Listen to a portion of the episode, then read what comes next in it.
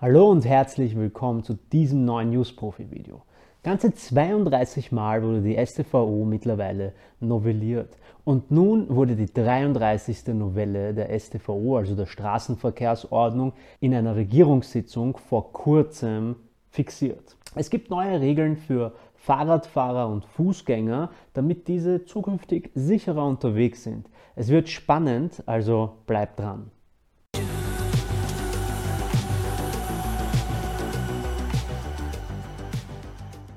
Zahlreiche Neuerungen, die uns alle betreffen, sind auf dem Weg.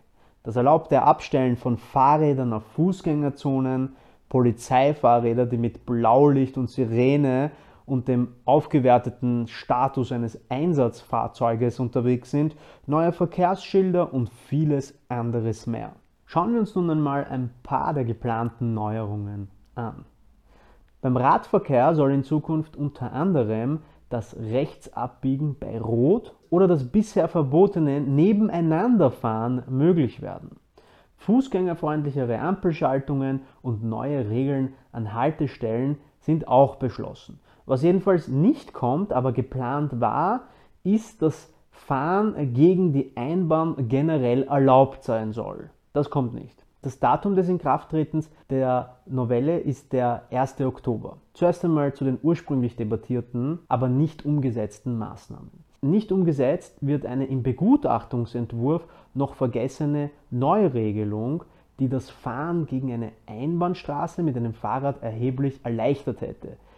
Die nun gefallene Regel hätte vorgesehen, dass die jeweilige Behörde die Einbahnen verpflichtend für den Radverkehr öffnen und beschildern müsste, sofern diese ohne Parkplätze mindestens 4 Meter breit und maximal das Tempolimit von 30 hat.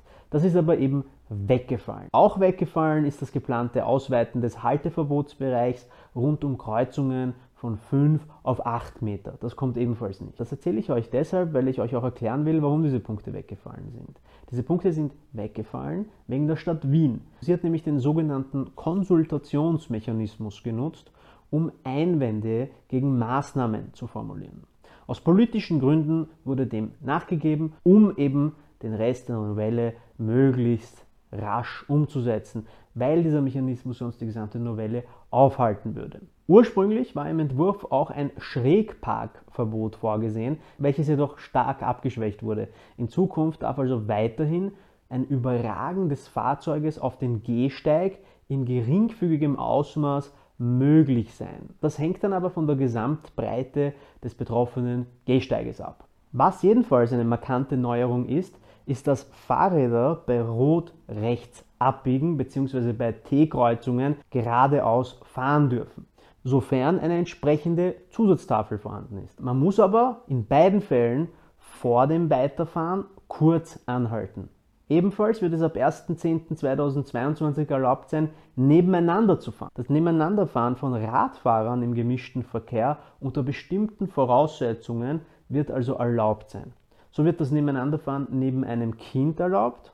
In 30 km/h Zonen dürfen das dann sogar alle Radfahrer, sofern es sich nicht um eine Vorrangstraße oder Schienenstraße handelt und der Verkehrsfluss auch nicht behindert wird. Bisher war das Nebeneinanderfahren für Radfahrer laut StVO nur in bestimmten Situationen erlaubt, nämlich auf Radwegen, in Fahrradstraßen, in Wohnstraßen und in Begegnungszonen. Auf sonstigen Straßen mit öffentlichem Verkehr durfte man bis dato nur zu Trainingszwecken mit Rennfahrrädern nebeneinander fahren.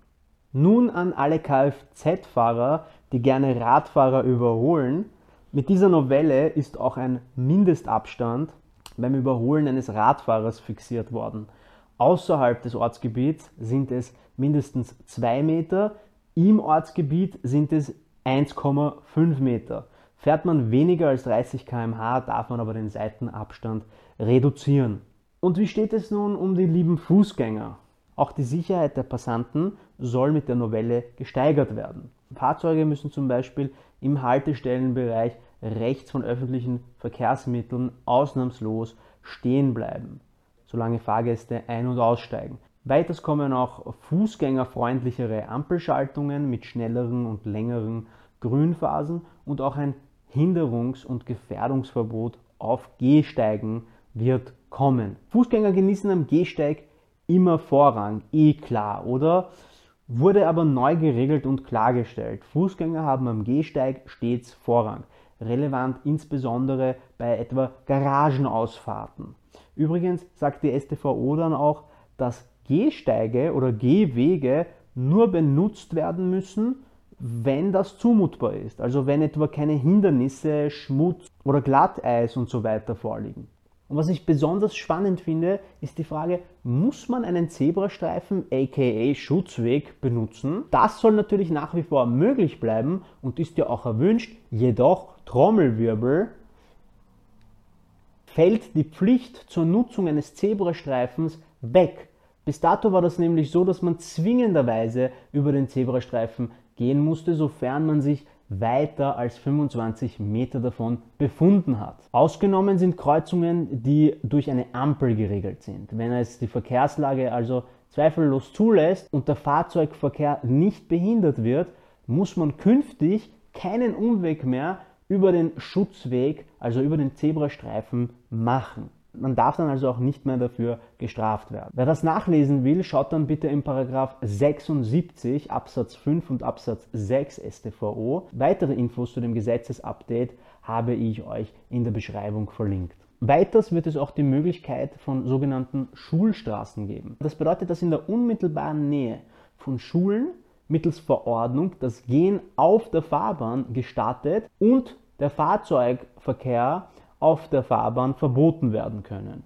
Ausgenommen vom Fahrverbot sind laut Entwurf aber Fahrradverkehr, Krankentransporte und Schülertransporte. Erlaubt ist die Befahrung unter anderem auch mit Fahrzeugen des Straßendienstes, wie etwa der Müllabfuhr, aber auch die Polizei und die Rettung sowie die Öffis und der Anrainerverkehr dürfen weiterhin in dieser Zone stattfinden, also ähnlich wie in einer Begegnungszone. Auch der konkrete Naturschutz hat in einer bestimmten Weise in die StVO gefunden.